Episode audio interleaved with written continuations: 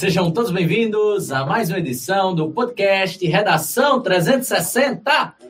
Sou o professor Mário Vitor e hoje a gente está dando início a uma terceira temporada desse podcast com o episódio de número 64, pela primeira vez com lives no YouTube, lives sempre às quintas-feiras, 19 horas, trabalhando com temas de redação, temas de redação muito importantes, muito impactantes para você que vai fazer Enem, concursos civis, concursos militares e quer detonar na redação.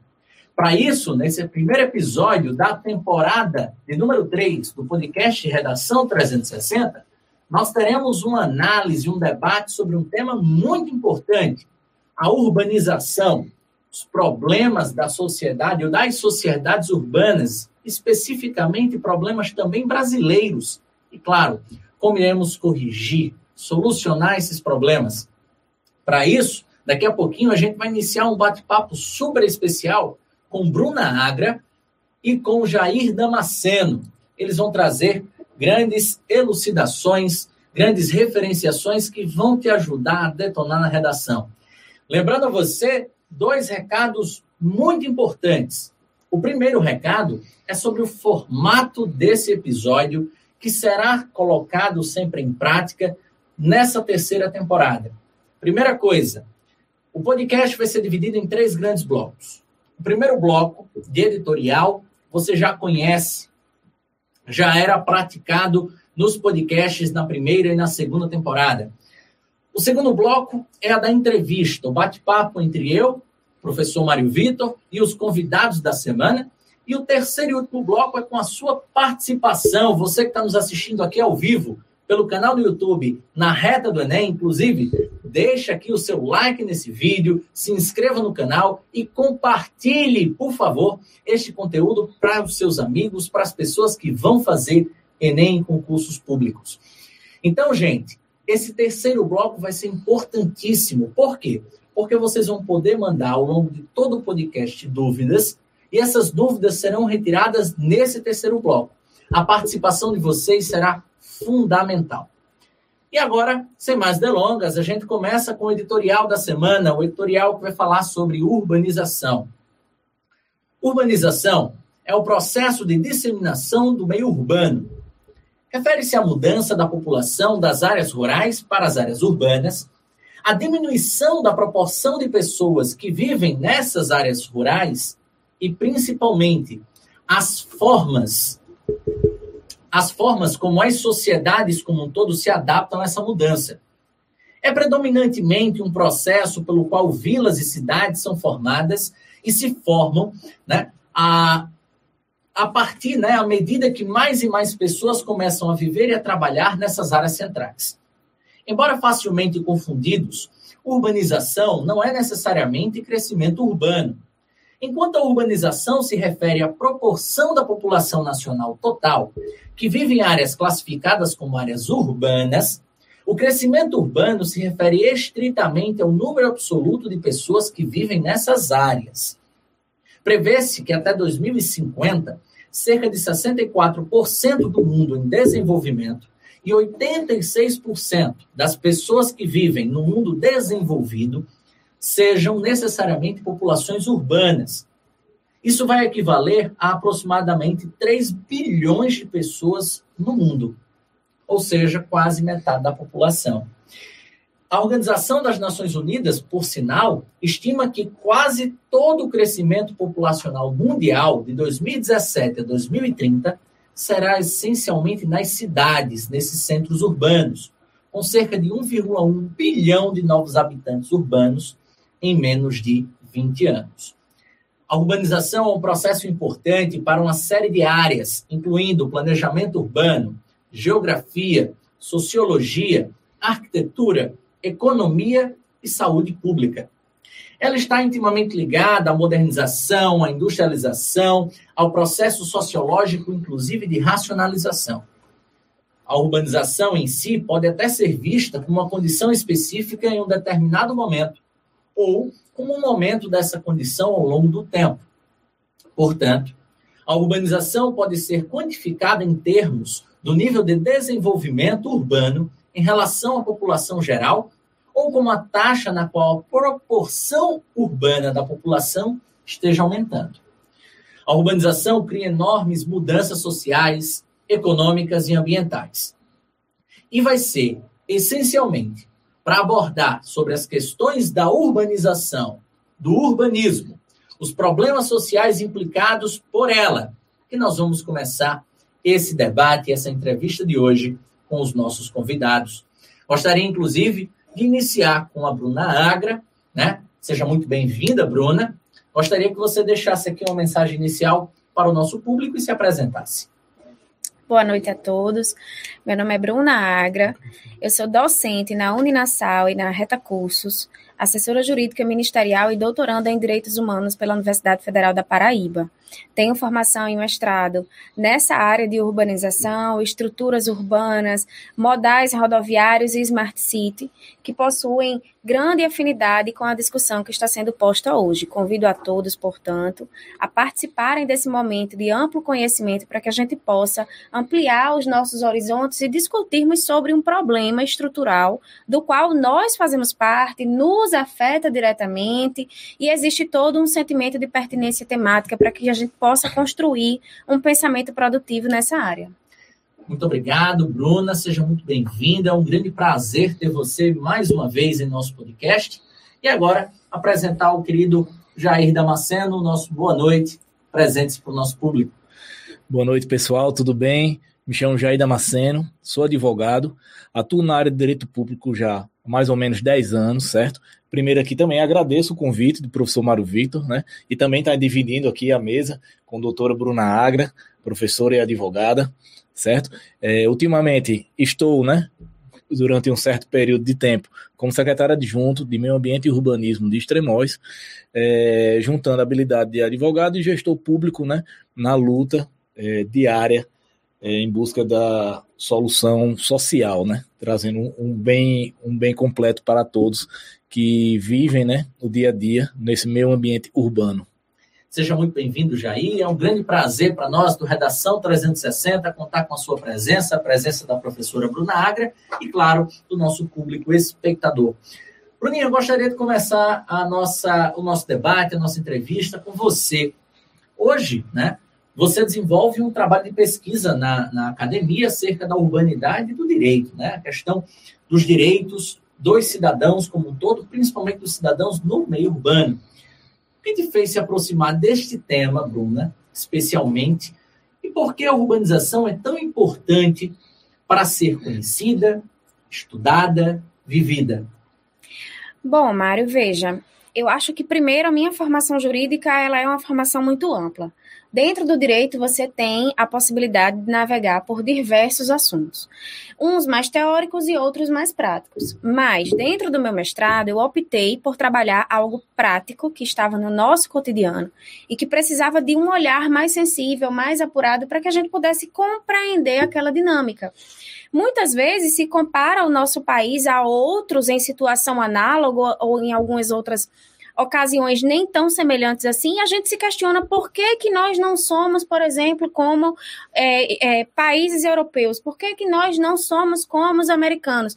Mas é muito fácil a gente estabelecer comparações de maneira é, coloquial, quando na verdade a gente não se coloca enquanto protagonista das discussões. Então, por que não conhecer a nossa estrutura urbana, como ela foi estruturada, por que, que houve um atraso no processo de urbanização, por que, que ele foi desordenado, quais os fatores que levaram a todos esse, todo esse contexto. A partir dessa, dessa reflexão, e aí algo muito pessoal, eu comecei a aliar essa discussão mais histórica a algo que acontecia na atualidade. O que é a atualidade hoje? É o nosso sentimento, muitas vezes de inferioridade, se colocando em relação a outras nações que são desenvolvidas, que possuem estrutura urba estruturas urbanas mais bem projetadas, que dão, portanto, o mais essencial que a gente busca hoje: qualidade de vida. E então, o que é que esses outros países estão fazendo que nós estamos aquém? Né? Dentro dessa perspectiva, a gente não pode deixar de falar das cidades inteligentes, também denominadas de smart cities. Né? Existe um pensamento é, estrutural brasileiro, e aí também por parte de alguns empreendedores na área, que querem tornar as nossas cidades como projetos pilotos dessa proposta de cidades inteligentes, onde você tem uma estrutura de tecnologia, onde você tem um emprego de ponta, você tem a governança de dados, você tem toda uma gestão pública voltada para essa área. E é um pequeno passo de cada vez que a gente vai estruturando, a gente vai analisando. Então, eu acho que postas essas considerações, eu consigo dizer para você que o meu interesse vem principalmente dentro de um sentimento de pertencimento da coletividade. Bruna, eu gostaria de interromper a sua, a sua fala para trazer essencialmente aquilo que o nosso estudante está aqui para fazer, né? Aquelas suas devidas anotações. E aí me surgiu uma dúvida. Você falou Smart Cities. Explica para o pessoal o que, que é uma Smart City, como é que nós, e principalmente como é que eles, poderão utilizar Smart City como um argumento na redação. Então, pessoal, a Smart City é uma cidade inteligente, é uma cidade que ela foi pensada, é uma cidade que ela tem uma estrutura urbana acessível. Se nós temos uma população, por exemplo, de 10 mil habitantes dentro de Natal, hipoteticamente falando, eu preciso pensar em uma cidade que dê a todas essas 10 mil pessoas saúde, educação, moradia, lazer, que elas possam se locomover dentro de um tempo determinado. Então, a cidade inteligente, ela possui essa denominação porque ela é aquilo que a gente busca, ela é aquilo que a gente almeja. E como é que a gente pode inseri-la dentro de um contexto de redação? Veja, é muito comum a gente escrever, olha, nós queremos uma cidade onde a mobilidade urbana ela seja flexível, ela aconteça de maneira veloz, ela seja inclusiva, transportes públicos que sejam adaptados e com mais qualidade. OK, mas esse é o argumento comum. Esse é o argumento que todos os candidatos que fazem processos seletivos com redação, eles vão dizer. E o destaque está em você dizer, olha, em que pese reconhecer que existem as dificuldades naturais do nosso sistema saturado de urbanização, a gente pode chegar além, como, por exemplo, o desenvolvimento de Smart City. Nós podemos ter gestores públicos que pensam além, que vão importar, que vão trazer essa ideia de outras localidades para nossa melhoria, para a nossa população. E como é, Bruno, o que é que eu preciso para fazer um Smart City? Eu preciso de tecnologia, eu preciso de uma governança. O que é governança? É uma gestão pública eficiente, de maneira simples, para o objetivo aqui mais, mais coloquial, é uma governança mais efetiva, né? Quando eu tenho uma gestão pública de qualidade. E ainda quando eu posso manipular dados. Então, eu tenho aquela maquininha na parada que vai dizer em quantos minutos o ônibus passa. Eu tenho um aplicativo que me diz a quantidade de tempo que eu vou demandar até chegar no meu destino final. Eu tenho semáforos inteligentes que eles são programados na hora, a depender do fluxo do, do transporte. Então, é a partir daí que vocês podem não só criticar o momento que a gente vive, e não porque a crítica não seja bem-vinda, ela é, mas como um cidadão includente, preocupado socialmente, você vai além e traz uma solução. Eu acho que essa é uma coisa viável da gente refletir nesse âmbito mais argumentativo. Perfeito. É, no meu devaneio aqui é quase a Belle Époque do século XXI, né? A gente está importando, né?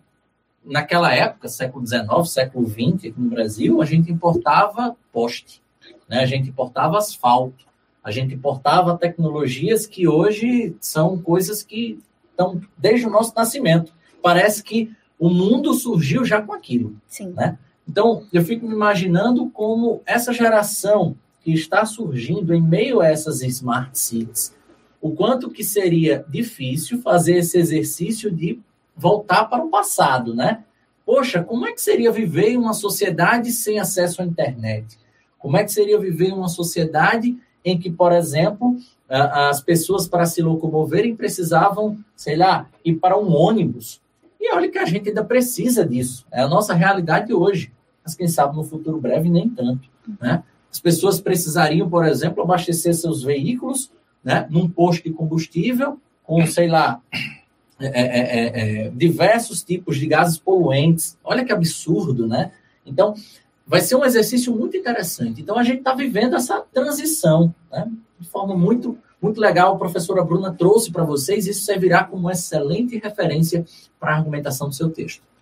É, até entrando um pouco no tema aqui da professora Bruna, é, ela falando sobre soluções inteligentes, né? não só para as cidades inteligentes, mas como também para a cidade que já existe e não está ordenada. Para trazer uma reorganização, as soluções inteligentes também, é bom até passar para os alunos, que essas soluções inteligentes podem ser conceituadas também como medidas mitigadoras, que são que algumas medidas que vão trazer uma reordenação, uma reorganização, certo, do que foi construído de maneira desordenada no, no, decorrer dos anos, né? Só queria só acrescentar isso aqui para por amor ao debate, né? Mas muito interessante, professor Jair, principalmente porque se a gente for analisar ah, toda essa, essa conjuntura, a Smart City ela não é tão antiga assim.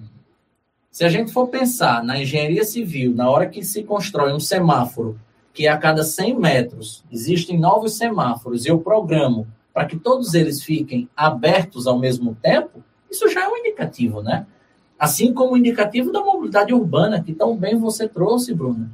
Na, lá nos anos 70, anos 80, a mobilidade urbana era noticiada onde? Nas rádios. Evite pegar rua tal porque está congestionada. Então, tudo, tudo está correlacionado, a urbanidade, pessoal, está tá extremamente relacionada à facilidade de vida. A tentativa de entregar para você, entregar para a sociedade aquilo que é mais simples, aquilo que é mais ágil e aquilo que é mais fácil. É, hoje em dia, até você falando sobre, sobre tempo e tudo mais, e como a professora Bruna falou, ah, você está numa parada de ônibus, você lá pode ver em tempo real quanto tempo vai levar o seu trajeto. Também temos aplicativos, né, que são conectados às soluções, às soluções inteligentes que a professora Bruna falou, né, como as soluções inteligentes das cidades, como o Waze, o Google Maps e tudo mais. Que eles traçam rotas e dizem realmente qual seria a rota, é, às vezes pode ser mais longa, porém mais rápida, né? ele consegue te dizer em tempo real. Inclusive, antes de chegar até aqui o estúdio, eu estava traçando a minha rota por causa do trânsito desse, desse horário, horário, de rush, né?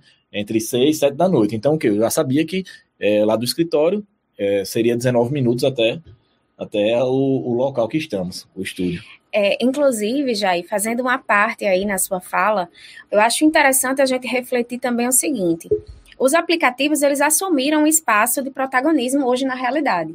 E é uma realidade tecnológica inclusiva, né? A gente vê a utilização de aplicativos e aí abre-se o parêntese para quaisquer seja o tipo por parte da nossa sociedade. Mas qual é a reflexão que eu gostaria que vocês pensassem? Os aplicativos, eles são fruto de uma tecnologia aplicada, ok. Mas para além disso, eles trazem a realidade do cidadão como agente participativo. Porque os aplicativos, grande parte deles surgiram porque o cidadão estava fadado a esperar uma atividade estatal que não veio, ou que veio com alguma falha. Então, vejam, essa realidade ela precisa ser analisada.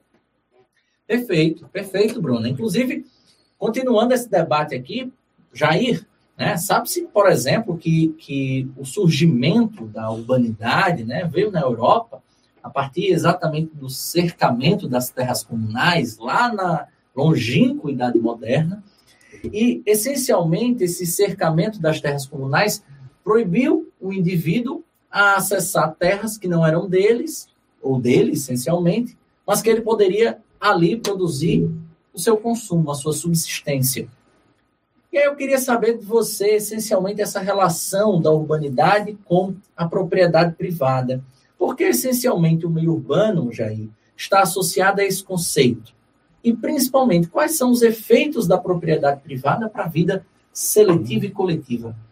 Professor Mário Vitor, tem uma coisa muito interessante, que isso é algo inerente ao ser humano. Sempre a gente vai querer proteger algo da nossa privacidade. Pode ser a propriedade, pode ser nossa integridade física, psicológica, o que for. Então, que sobre esse conceito que vem desde séculos passados sobre a proteção da propriedade e cercamento, certo? Seria o que não, vou proteger minha propriedade para ninguém passar aqui por ela, certo? Porém, não se tinha um conceito na época de que, ah, é, se você tem uma propriedade, é claro que você precisa deixar, deixar o alinhamento da calçada, deixar também o espaço para rua não, e não invadir as laterais e por aí vai. É, to, todos esses espaçamentos estão lá na lei do parcelamento do solo, como também na, nos planos diretores. Isso aí é um assunto para a gente tratar mais na frente até. Então, o que? Existia em Portugal, no século, no século XIX, uma legislação administrativa que reordenava, reordenava os espaços urbanos. Então, o que? Não é a gente pegar e invadir a propriedade privada, mas é o privado se adequar ao ordenamento que deve ser criado. Esse ordenamento seria a abertura de ruas públicas, de passeio público, certo? Uma destinação, às vezes, é, da propriedade privada para uma área verde, que seria é, uma, uma, criação de, do meio ambiente é, interligado ao urbanismo, porque uma área verde dentro de uma cidade é muito importante para trazer uma ventilação melhor, entendeu? Um ar melhor para a cidade. Inclusive, hoje a gente vive em selvas de concreto, isso é muito importante. Natal é uma das cidades mais arborizadas do Brasil, né? É até importante é, deixar esse dado registrado. Então, o que? Voltando, quando a gente pensa no reordenamento de cidade, esse conceito que vem desde o século XIX, é, a gente pode até citar sobre o reordenamento realizado em Barcelona, pelo Plano Cerdá. Cerdá, se vocês pesquisarem, Aí foi um, um engenheiro e político, certo? É, catalão, é, espanhol, que ele conseguiu reordenar a cidade de Barcelona. Então, o que? Ele conseguiu abrir ruas, criar blocos octagonais, é bem interessante. Você pesquisar no Google, cidade de Barcelona vista, vista de cima, é muito bacana. E a partir disso, ele criou também equipamentos urbanos, que a gente fala sobre áreas institucionais. Esses equipamentos urbanos são escolas, são hospitais, ou são unidades básicas de saúde, certo? São é, delegacias, são prédios de órgãos públicos, como o gabinete do prefeito, secretaria de administração, tributação e por aí vai. É, até hoje em dia esse conceito é utilizado por aí. Até puxando um pouco sobre a fala da doutora Bruna Agra no começo, quando, quando ela, ela citou sobre. Agora, agora fugiu, tá? Smart Cities? A Smart Cities, não. Escapou o tema. É... Mas voltando aqui sobre as áreas institucionais. Então, o que? Para o plano Serdar, né? É... é algo interessante para vocês pesquisarem, para vocês entenderem como foi o início da urbanização na Europa. Sim, eu lembrei, Bruna. É sobre a cultura, que a professora Bruna citou. Ah, a gente às vezes se compara muito com a, Europa, os Estados Unidos, e por aí vai. É, não é comparável, eu acho. Às vezes a gente cita uma comparação porque a gente, ah, a gente poderia estar lá, mas não estamos, porque a cultura lá é diferente. E a urbanização lá começou também em épocas diferentes. Então não tem como a gente comparar. Às vezes um conceito estava lá é, na metade do século XIX, aqui só chegava depois de 100 anos.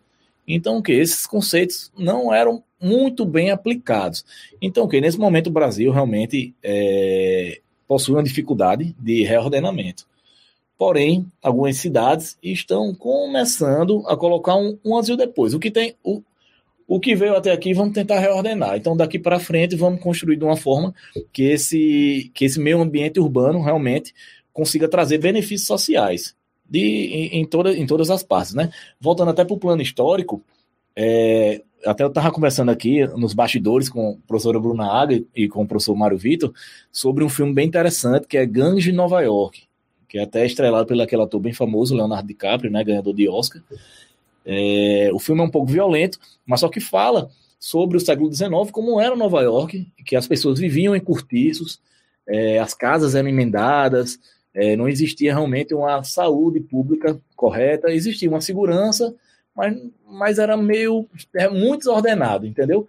E com isso proliferava doenças, é, entre outras situações, como o desemprego também, é, e por aí vai, todas as mazelas da sociedade, é, por assim como eu posso falar, né? Algumas existentes ainda em nossa sociedade brasileira, né? Perfeito, Jair. Inclusive, né, passando um pouquinho para, para a próxima etapa, digamos assim, do nossa, nosso bate-papo, gostaria de lembrar você que ainda não se inscreveu no canal Na Reta do Enem, de fazer isso, tá? Se inscreve, ativa o sininho de notificação para as próximas lives. Lembrando que quinta-feira que vem, gente, já tem tema, hein? E, inclusive, os convidados de quinta-feira, tem alguns que já estão aqui colaborando bastante nos comentários. Quem gostar, quem quiser deixar perguntas para os nossos convidados, fique à vontade, nós retornaremos aos comentários mais para frente, tá? Além disso, gostaria de chamar a sua atenção para esse último bloco. Nesse último bloco, todos vocês poderão participar de forma ativa Lembrem-se, isso aqui é quase uma extensão da nossa sala de aula e é muito importante a participação de vocês. Voltando aqui ao nosso bate-papo, Bruna, o Brasil é um país essencialmente urbano. Porém, boa parte da riqueza vem do meio rural. né? Uhum. principalmente pelas produções agropecuaristas, historicamente falando. Dando um exemplo histórico, principalmente do meio urbano, nós temos aquela chamada Belle Époque. Né? A Belle Époque francesa, que foi fundamental nos séculos XIX e XX para a formação dos primeiros centros urbanos brasileiros, como não lembrar a cidade do Rio de Janeiro, a cidade do Natal e outras tantas. Né?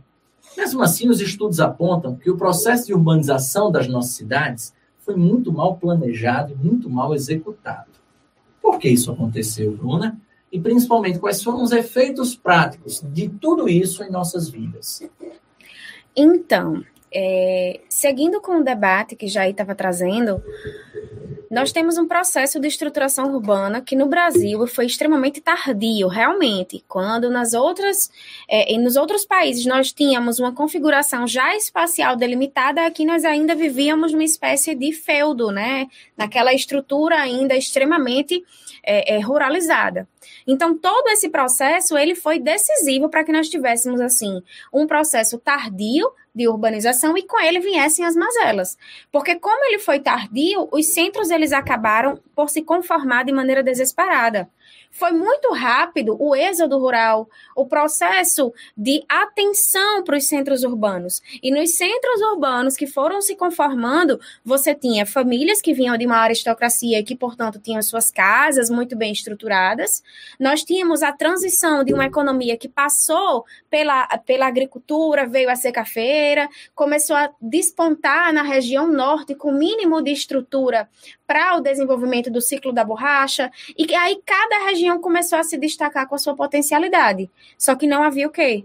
Uma coesão. Se eu tenho uma, um país com a proporção continental dessa e com a densidade demográfica que começou a explodir, porque ao mesmo tempo que os centros estavam se aglomerando, estavam se conformando. Eu tinha teorias econômicas, eu tinha economias que estavam se desenvolvendo sem mão de obra. Então, vamos abrir a política migratória e vamos trazer gente para a mão de obra do café, vamos trazer gente para a mão de obra da, dos centros urbanos, vamos trazer, trazer pessoas para operar os tecidos, que também foi importante com o ciclo do algodão. Então, dentro de uma transição histórica, foi tardio, foi acelerado e não foi planejado. As cidades elas foram feitas sem qualquer tipo de planejamento, como já disse, não tinha sanitariedade, não tinha infraestrutura, não tinha saneamento básico. Então era assim, se você era fruto de um bem nascido, se você era de uma aristocracia pesada, você tinha. Se você não era, você ficou ao relento. E aí nós começamos a ver pessoas que foram para os centros atrás de oportunidades, mas não tinham o um mínimo de conforto. Por um lado, a gente vai ver a marginalização da sociedade, que vai cada vez mais tomando forma. Por outro lado, nós temos uma gestão governamental que estava se descobrindo enquanto descentralização. Com o tempo, você vê que o território ele vai se conformando, a formação dos estados, a ideia de que eu tenho um poder municipal com o prefeito, um poder estadual com o governador e um poder federal depois com a proclamação da República. Se a gente faz essa transição histórica e começa a analisar isso, eu vejo uma descentralização administrativa para poder manter o país coeso, certo? E ao mesmo tempo eu tenho a supervalorização do capital privado. As pessoas que detinham capital cada vez mais estavam concentrando renda e essa concentração de renda gerou a desordem que a gente tem hoje. A renda, ela cresceu, a gente tem um país com múltiplas potencialidades, ele desenvolve bem o setor agrário, ele desenvolve bem o setor secundário com a indústria e os insumos, e ele é muito potente hoje com o setor de serviços e a tecnologia. Nós temos uma diversidade, nós somos aptos a tudo aquilo que a gente empreende. A diferença é que a gente empreende, cresce o bolo, mas a gente não desenvolve. E aí é importante que você de casa tenha em mente: crescimento é diferente de desenvolvimento. Eu cresço quando eu começo a usufruir daquilo que eu construo, é quando eu melhoro o meu IDH, Índice de Desenvolvimento Humano. Agora, quando eu tenho só a ideia de gerar renda, gerar renda, gerar renda, eu penso num PIB, eu penso num aumento de renda que não está sendo palpável a todas as pessoas que compõem a sociedade. Perfeito, Bruna, perfeito. Análise muito interessante. Eu gostaria de, de voltar a uma parte da sua fala, né? Que está voltado à questão da insegurança, à questão essencialmente da violência urbana, e claro, né? Por que não dizermos assim, associando ao Brasil atual, a, a forma como o crime organizado se transformou quase num, num, numa alternativa ao Estado em determinadas regiões do nosso país, né, uhum. Bruna? E o quanto que isso se transformou num, num dos graves, se não o principal problema do Brasil atual, não é mesmo? Uhum. E aí temos o tráfico de drogas, o tráfico de armas, o próprio tráfico de influência, né, sobre, sobre é, é as pessoas que estão naquele redor, né, a forma como se vê o Estado. Poxa, o que, o que aconteceu recentemente no Jacarezinho é a prova real disso, né? A prova real de que os, boa parte dos moradores que estavam ali né, se viram na sinuca de bico. Poxa, eu estou aqui do lado, de um lado a polícia, do outro lado um familiar meu, um vizinho meu. E o que é está acontecendo? Estão entrando nas casas, estão matando todo mundo, dos dois lados, e, e não se sabe nem para a quem recorrer, nem como recorrer, nem por quê. Né? E aí gostaria de trazer de volta meu querido Jair para o bate-papo. Jair. Até, até sempre interrompendo, né? É, Desculpa. É interessante isso aí, porque de um lado, quando a polícia, a polícia vai agir, é o poder do Estado ali, né? Então o que? A população socorre sempre ao Estado. Mas quando o Estado está lá invadindo, né? É, é, é muito delicado. É um conflito. Até, é um conflito. É um conflito. Para você conceituar, para você entender a situação. É, é complicado, é polêmico e complexo, é. E, e, o pior, não só é polêmico, não só é complexo, como é muito raro de se enxergar soluções viáveis, né? Por exemplo, a gente tinha um problema ligado à violência urbana, a gente tinha um problema ligado à violência urbana, associado ao quê? Lá na Inglaterra, ao hooliganismo. E o quanto que o hooliganismo foi, há um tempo, o hooliganismo foi há um tempo, né? O, o, principal propulsor da violência não só nos estádios de futebol, como nas principais periferias da Inglaterra. E aí esse hooliganismo teve de passar, teve de, de, ter toda uma aglutinação, tanto do Estado quanto dos próprios times de futebol, da federação, para que pouco a pouco ele deixasse de ser um problema, de fato. Né? Hoje, as torcidas organizadas das, dos principais países em desenvolvimento, eu posso chamar a atenção da, das, da, dos países latino-americanos, como Brasil e Argentina, que tem muitos problemas associados às torcidas organizadas, isso tudo foi oriundo de onde? Essencialmente da Inglaterra, dos, da, da, da, década de 70, década de 80. Uhum. Então, gente, voltando aqui a, a, a ordem, né, a pauta como um todo. Aí, meu querido, a questão da urbanização e do urbanismo nos lembra essencialmente um outro tema importante, um tema que você domina muito, que é a questão das obras públicas. Como é que as obras públicas são planejadas e executadas e qual o impacto disso? Mais outro tema que é polêmico, porque quando a gente vai tratar de obra pública, a gente trata também de reordenamento também de, como a professora Bruna falou, de fluxo de pessoas, de escoamento. É o ir e vir, né? E para a gente conseguir realizar uma obra pública, às vezes a gente tem que fazer desapropriações. Então, o que? Desapropriações de imóveis privados. A gente vai mexer na vida privada de alguém.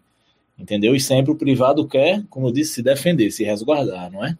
Então, o que? As obras públicas são importantes são relevantes demais, não só quando eu digo sobre o fluxo de pessoas, mas obras públicas até sanitárias. Se a gente for pegar e voltar lá para lá a época do Império do Brasil, certo? Para século XIX, a gente vai ver que existiam sim obras públicas sanitárias, certo?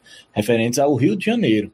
Você pode ver lá, você, historicamente, você pode pesquisar, se eu não me engano, tem até um site que é um site que reúne informações da época sobre obras públicas, sobre engenheiros, e, e todas essas questões. É um começo de uma urbanização das primeiras cidades do Brasil né, que sofreram esse processo. Né? Então, o que? É, até é interessante, quando a gente estava discutindo aqui sobre outros temas, sobre é, urbanização, cidades organizadas inteligentes, é uma cidade que é inteligente até hoje é Brasília, mas só que Brasília cresceu tanto que cresceu o seu entorno. O seu entorno, que hoje em dia é desordenado. Mas a ideia inicial na década, na década de 60 era uma Brasília organizada, era o plano piloto lá, tudo organizado, todos os seus anéis viários, todo o fluxo de pessoas, as quadras, os loteamentos, né? É, a própria arquitetura que chamava muita atenção. A própria né? arquitetura, é.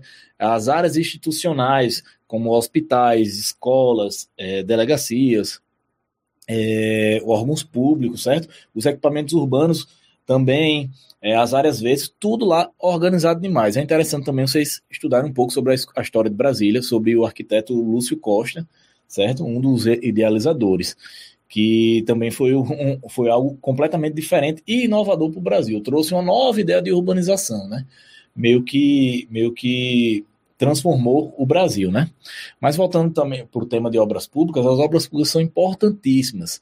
É, vou dar um exemplo aqui muito palpável, talvez na minha, há 10 anos atrás, não sei se vocês se recordam, mais de 10 anos atrás, se eu não me engano, há 13 anos atrás ela ficou pronta, ficou pronta, que é a ponte Newton Navarro aqui, né?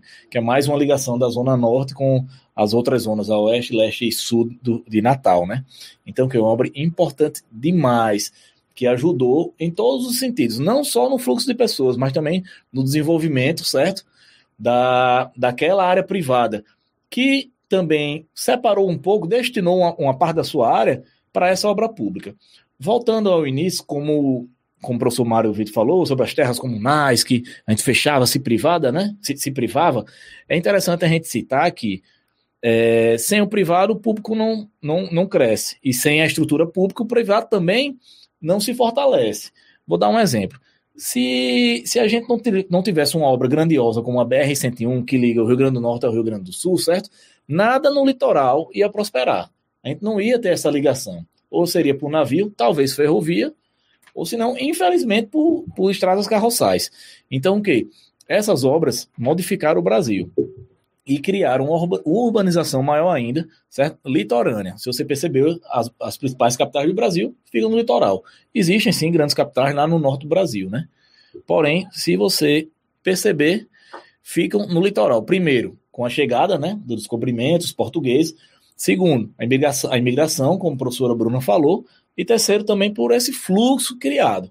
Então, o que é uma outra importante obra pública, né, que traz diversos benefícios que trouxe diversos benefícios, né? Perfeito, Jair, perfeito. É, é, a questão das obras públicas, inclusive, já foi tema do Redação 360, no episódio 28, e, e é uma questão muito complexa. Por que, que é muito complexa? Porque para se executar uma obra pública, você tem todo um trâmite, né? todo um quase é, é, é um ritual, né? desde criação da licitação, e aí vai ah, as empresas privadas vão entrar num processo de concorrência, e aí vai até o processo de execução, liberação da verba, tudo é muito complexo. Né? E a gente vê o quanto que as obras públicas, elas tendem a, a, a médio e longo prazo a questão da resolução de diversos problemas, mas a curto prazo elas podem ser catastróficas em algumas situações e cenários, né? Você falou aí da Ponte Newton Navarro, uh, enquanto a Ponte Newton Navarro não estava sendo construída, né? Uh, estava sendo construída, perdão, um, por muito tempo houve muitos problemas de mobilidade urbana. Né? E ela de, veio, resolveu parcialmente esses problemas, só que rapidamente, com a ampliação da sociedade, ampliação da própria cidade em si do Natal, criação de novos bairros, novas comunidades, ampliação do número de pessoas, esse problema hoje está talvez até maior do que antes mesmo da criação da ponte. É, e até puxando já o assunto da verticalização, que eu vi aqui tem uma pergunta de Suzana Martins, é, o plano diretor do Natal vai mudar, né? Então existe sim uma tendência de que algumas áreas que antes não eram permitidas uma, uma, verticaliza uma verticalização até um certo limite, que não poderia ter um potencial construtivo maior do que tantos metros, certo? Agora vai poder certo? Como é o caso da Zona Norte, em algumas áreas da Zona Norte. Ela perguntou aqui especificamente sobre a parte da via costeira, né? É, realmente ali a gente tem um, um, cordão, quando eu digo cordão, a gente tem um, um, parque, na verdade, o parque da cidade ali, conhecido como Bosque dos Namorados, né? E a via costeira vai ser, sim, liberada, eu acho, através do plano diretor do Natal, uma verticaliza verticalização, porém com algumas restrições. Quer dizer, o plano construtivo não pode passar de um certo limite. A sua capacidade construtiva somente pode ser até ali. Porque senão vai tirar a ventilação da cidade. Então, o que? Vai trazer outros problemas. Assim que... como o prolongamento da Prudente. Isso. Né? Ali a região da cidade satélite, é. toda aquela questão que tem a preservação ambiental muito, muito latente, muito forte, e a necessidade social de haver a expansão para comportar todo mundo. Isso. Tem uma cidade aqui pertinho, a capital vizinha, que é João Pessoa. Se você estiver, quem tiver a oportunidade até de ver lá no Street View, no Google, olhem lá, Orla de, de Cabo Branco. Você vai ver que os prédios, o potencial construtivo dele, o limite, se eu não me engano, até o terceiro pavimento ou quarto pavimento. Porque atrás eles também possuem um parque arborizado, não é do tamanho do Parque das Dunas, das Dunas, mas tudo isso é pensado também urbanisticamente, certo? Para que a gente é, equilibre o desenvolvimento da cidade, certo? A recepção também de mais habitantes, mas também deixa o meio ambiente intacto, para que essa construção não possa trazer malefícios, certo? Ao conforto da cidade. Quando eu falo de conforto, a gente é, rememora aquilo que já foi falado aqui, sobre áreas verdes, sobre ventilação e por aí vai. Perfeito. Gente, a gente está caminhando aí para o fim né, da, da, desse bloco, mas antes dele eu gostaria de deixar aqui um recado especial para você que está nos assistindo ou nos ouvindo, seja pelas plataformas de streaming de podcast, né? O Spotify, o Deezer, o Apple Podcast, o Cashbox. O Redação 360 vai sempre ao ar nessas plataformas na sexta-feira, um dia após a realização da live, tá? Então, assine também o nosso canal nessas mídias. Além disso, gostaria de deixar para vocês um recado especial. No link da descrição desse vídeo aqui no YouTube, você pode conferir a proposta de redação que fala sobre a vida urbana, a urbanização e o urbanismo. Você lá vai poder conhecer e ler os principais textos de nossa coletânea, a proposição e, claro, se você for para o link abaixo, você também pode concorrer a uma promoção especialíssima. É, se você está se preparando em casa e não tem um corretor, um corretor experiente, com mais de 10 anos, uh, ligado essencialmente ao trabalho na produção textual para o Enem, aqui está ele. Eu posso fazer esse trabalho para você. Basta que você acesse esse link que está aí na descrição e contrate três correções. Se você quiser correções ainda mais detalhadas e, claro, um momento de mentoria conosco, nesse link também você encontra. Tá bem? Então, Vamos chegar aqui na parte final do nosso podcast, a parte onde nós trazemos essencialmente né, aquele recado muito mais próximo à intervenção social, a medidas que poderiam trazer a resolutividade do problema. Começando com você, Bruna.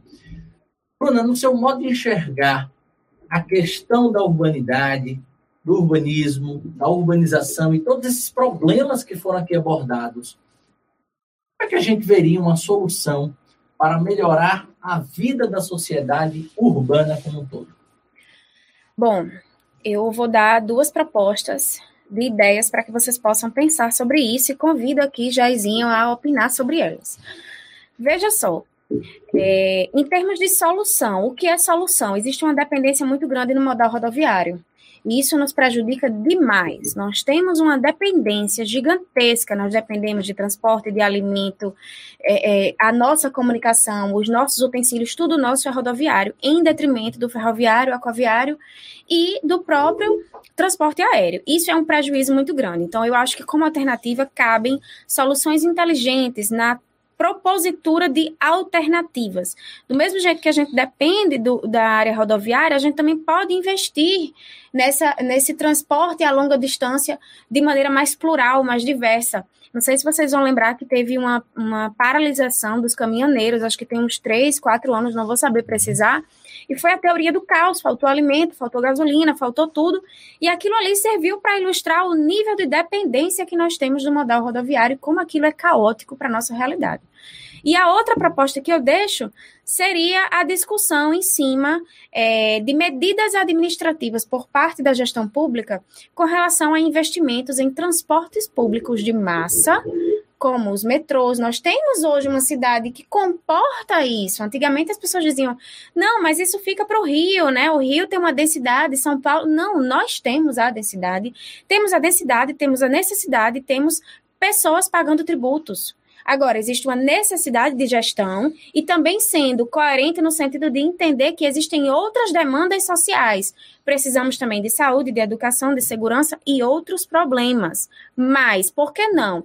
Quando pensarmos em transporte, nos colocarmos nessa posição de nós merecemos esse transporte de qualidade mais veloz, mais confortável, com ar-condicionado, com tempo, maior quantidade né, de veículos, de frotas nas ruas, para a gente evitar essas aglomerações, esse desconforto. A população é carente, mas ela tem todo o direito de usufruir o retorno daquilo que ela paga tanto e que o Estado pode fornecer enquanto promotor de medidas é, é, protetivas, né, promotor de medidas sociais eficazes para a população. Isso. Se já pegando aqui também um pouco do gancho, é, se a gente for olhar para São Paulo, São Paulo há anos já possui o rodízio de carros, rodízio de veículos. A frota veicular, né? O rodízio. É, imagine só, você mora numa casa com cinco pessoas. Cada pessoa sai no seu veículo por dia. Por que essas pessoas não, saem, não podem sair em um? Por porque não essas pessoas poderiam usar transporte público? Se existisse uma qualidade realmente na, nesse serviço de transporte público, talvez essas pessoas não tivessem cinco carros dentro de casa, né? Mas está mudando. Olha tá só mudando, a ideia é. de, de, compartilhar. De compartilhar, é. De, por que não a gente não compartilha?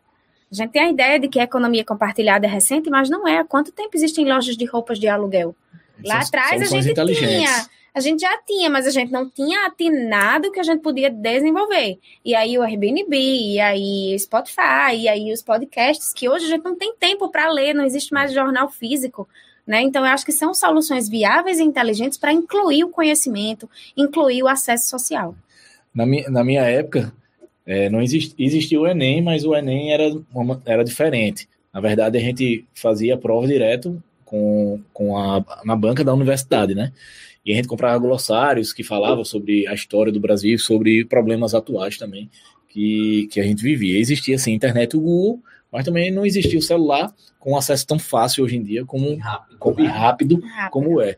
E isso faz com que você comece a absorver muita informação. Até eu vou deixar aqui uma sugestão, porque hoje em dia a gente absorve muita informação. A gente vai dormir absorvendo informações, não descansamento. Acorda no outro dia ansioso para absorver informações. É, vocês tomem cuidado com essa, com essa parte, porque existe também a saúde mental. Vocês precisam manter em dia essa saúde mental, muito importante, porque senão você não vai conseguir absorver as informações. Você mantendo a saúde mental, você não vai manter o equilíbrio e vai conseguir fazer uma boa redação, né? Com certeza. Absorver direitinho o que está sendo colocado aqui. Também. É. gente, a gente está passando agora para o nosso último bloco do podcast, o bloco da participação dos ouvintes, né? Vocês deixaram algumas perguntas uh, ao longo da, do programa. Quem tiver mais perguntas, fique à vontade, basta comentar aqui uh, que a gente vai pouco a pouco passar por elas, tá? Temos alguma pergunta, produção? Temos a primeira pergunta aqui de Lena Miranda. Mas, usando como base os estudos sobre marcas, as smart cities não ocasionariam o desemprego generalizado por substituírem pessoas pela tecnologia? Como amenizar essas consequências no Brasil? Posso lá? Posso ir lá, né? Vamos lá, Lena. Veja só. A Constituição Federal do Brasil, a Constituição Federal de 88, ela diz que a gente deve buscar o pleno emprego. Quando a gente fala em buscar o pleno emprego, não é empregar a todos sem deixar ninguém de fora, né? Sem deixar as taxas de desemprego aumentarem. Mas o pleno emprego é empregar a todos, incluindo a utilização maciça de tecnologia e isso de forma produtiva. Então, por que, que a Smart City não vai é, ofuscar esse, é, esse brilho, né? Por que, que a Smart City ela não vai prejudicar a empregabilidade no país? Porque a gente usa a tecnologia de maneira inteligente. Então, na hora que eu estou aproveitando, por exemplo, a mão de obra de Mário com a tecnologia, eu tiro Mário do mercado, mas eu reabsorvo essa mão de obra. Na hora, por exemplo, que eu. Vamos imaginar aqui, é, conjecturando. Na hora que eu tenho a dificuldade de aulas online, eu trago conteúdo por podcast. Eu estou usando a mesma mão de obra com conteúdo, com velocidade e com inteligência. Eu, né? eu destaco, a ideia é essa. Eu destaco uma coisa, né? Só para auxiliar na sua resposta, é de que as principais pesquisas apontam que pelo menos 70, 80% dos empregos atuais sumirão até 2030. Sim. significa dizer que o emprego ele vai mudar, a relação de trabalho está em constante mudança. Está em constante mudança. Então, não é porque necessariamente nós vamos ter as smart cities que os empregos sumirão e que a população vai morrer de fome. Né? Sim. Né? Então, é, é, é, uma contradição. Na verdade, surgirão novos empregos e talvez a oferta seja até muito maior. E uma oferta de uma, de uma, de uma mão de obra qualificada, que exigirá, por exemplo, todo mundo ter um curso superior, todo mundo ter uma entrada e um desenvolvimento na academia, todo mundo ter um conhecimento, principalmente Básico. nesse mundo digital, né? Já pensou hoje uma pessoa querer se inserir no mercado de trabalho sem conhecer, dominar nada de uma planilha, sem conhecer ou dominar nada da própria, da própria internet, né? Poxa, como é que você, com 18 anos, vai se inserir no mercado de trabalho se você nunca acessou a internet? E aí vem até uma outra relação, né? Que é a dificuldade, principalmente nos meios não urbanos, de levar a internet para todos, não é mesmo? Até porque a gente se diz muito inclusivo em termos de conectividade, mas isso é um comentário errôneo. Uhum. Nós temos a, a, nossa sensação é de, um, de uma vida digital plena, né? Porque nós estamos a todo tempo com Wi-Fi, estabelecimentos com Wi-Fi, não vivemos sem celular, mas é preciso ainda levar em consideração que o Brasil ele não é 100% includente. Então cabe na sua redação dizer, olha, é louvável, é reconhecível que existe um avanço cibernético, existe um acesso à, à internet que ele é amplo, beleza? Mas em que pese isso ainda há muito a se avançar. Nós precisamos galgar esse, essa democracia enquanto acessibilidade. Exatamente. E não é só ter o Wi-Fi ou ter o, o celular, enfim, para o manuseio, mas é saber conectar, saber utilizar, o que eu vou fazer, qual conteúdo eu vou produzir. Eu vou produzir fake news? Ou eu vou produzir um conteúdo de qualidade. Então, tudo isso perpassa em um contexto em que a gente vai instruir a população a utilizar essa ferramenta de maneira bacana, de maneira produtiva. Nós vamos alfabetizar digitalmente as pessoas, Sim. né? Isso. O, princípio básico, Sim. né? Torná-las é, é, é, cidadãos digitais. Né? É, eu escutei um comentário, me permita só mais essa. Claro. Eu escutei um comentário essa semana, muito, muito legal a gente está nessa mania de usar máscara. Precisamos usar as máscaras e as aulas estão retornando principalmente para o ensino primário. As crianças em processo de alfabetização, elas precisam ver os professores falando, olha, a sílaba, ela tem três sons e por aí vai. Então, para as crianças, elas têm sofrido no aspecto didático por conta dessa dificuldade, né? E nós aprendemos porque nós ouvimos e nós vemos. Digamos assim, existe um fomento ao aprendizado dentro das escolas com base nessa metodologia. E aí, o que é que a tecnologia está fazendo? Existem aplicativos que estão sendo estudados, eu fui atrás disso, olha só, tem aplicativos que o pessoal está desenvolvendo para auxiliar o aprendizado dessas crianças que não podem ficar em prejuízo educacional durante o período da pandemia, que a gente não sabe quanto tempo vai durar. Perfeito. E essa tecnologia vai ser utilizada pelos professores em sala de aula. Então, eu tenho, de novo, mão de obra, tecnologia, aproveitamento, conhecimento inteligente. Maravilhoso, certo? maravilhoso. Mais dúvidas? A Lena, mais uma vez, poderia dar um exemplo de uma Smart City? Quem vai nessa? Acho que. A Holanda. Né? A Holanda é bem estruturada. É, em 2018 estava em construção Smart City em Fortaleza, e essa Smart City, eu acredito, eu perdi contato, tá? Mas eu acredito que já esteja operando. Aqui nós temos um empreendimento em São Gonçalo, que ele começou a ser vendido, acho que há três anos, é, com a ideologia de Smart City. Eu também não sei dizer a você se já foi concluído, mas é uma ideia de um super condomínio, uma super área, em que dentro você tem uma farmácia, dentro você tem um supermercado, você tem uma alameda de serviços bancários, e aquela comunidade ela vai interagir de maneira produtiva, de maneira segura, dividindo, compartilhando espaços.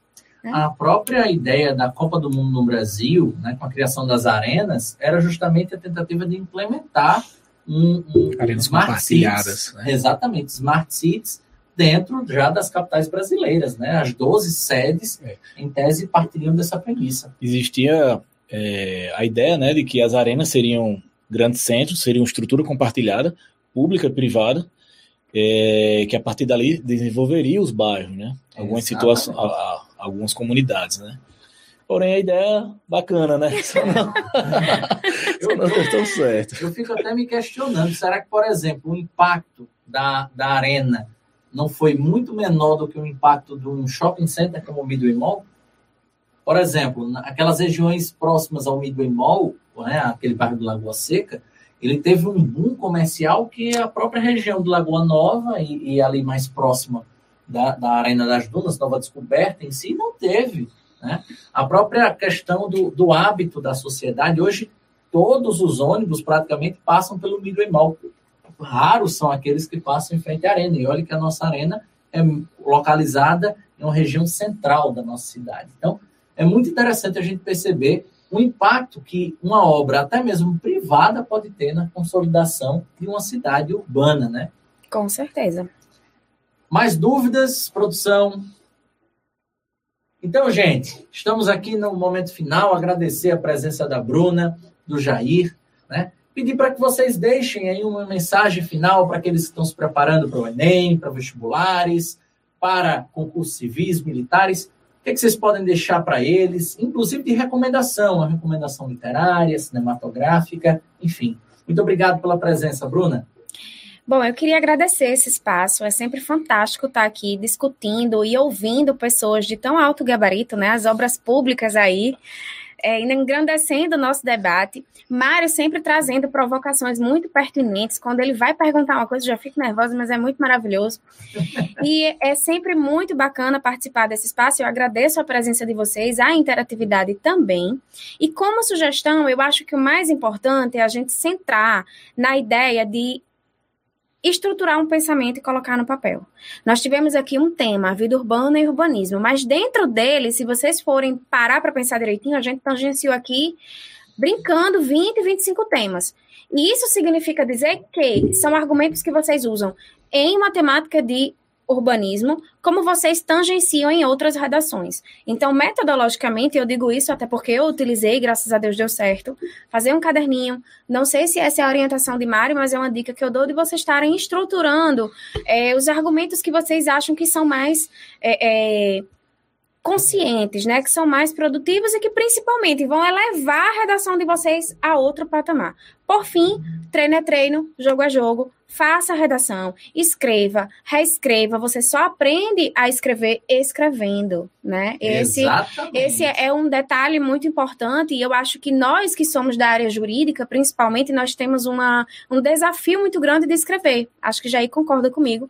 E esse desafio ele vem porque todos os dias nós estamos o quê? Lendo e, e lendo e escrevendo, né? E além disso, lendo, escrevendo e analisando suas deficiências para corrigir as deficiências. Não adianta apenas escrever e não analisar a redação, e não analisar onde eu estou falhando, como vou É o principal, né?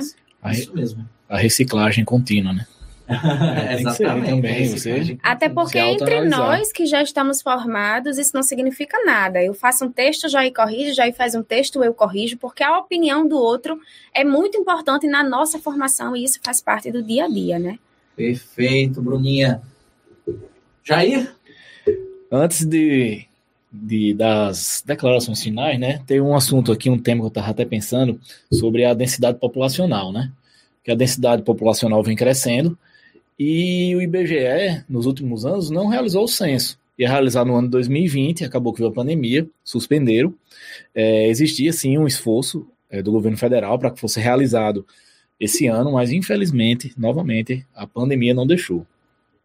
Com esse novo índice do censo, realizado através do IBGE, certo? A União pode modificar o FPM das cidades, que é o Fundo de Participação dos Municípios.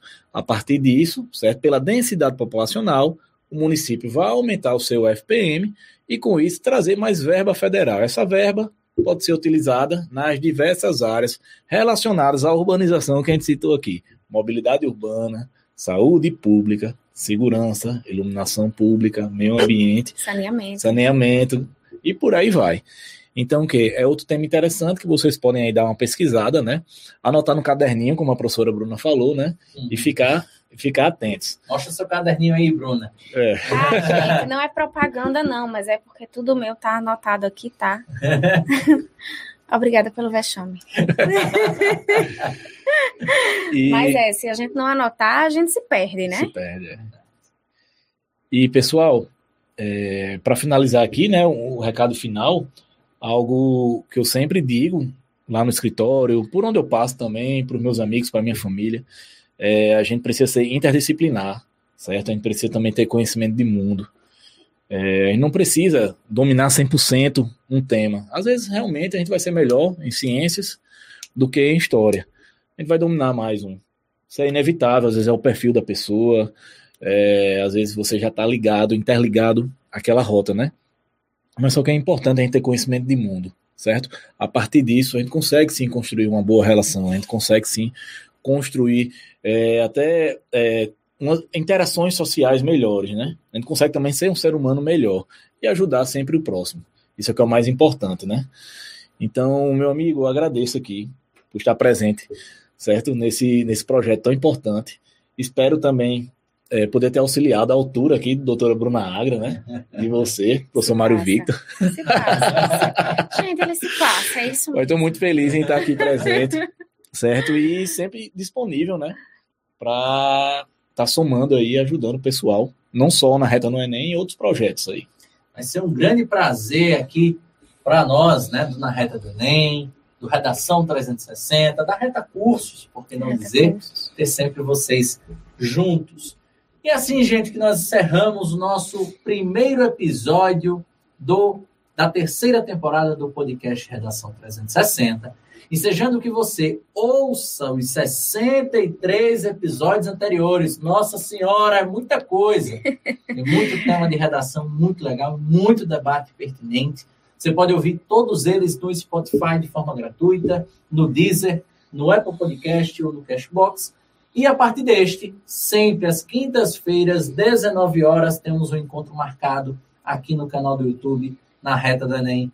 Lembrem-se todos de deixarem o seu like, ativar o sininho de notificação das próximas lives e, claro, se inscrever no nosso canal. E assim, gente, que nós nos despedimos. O nosso muito obrigado e até semana que vem.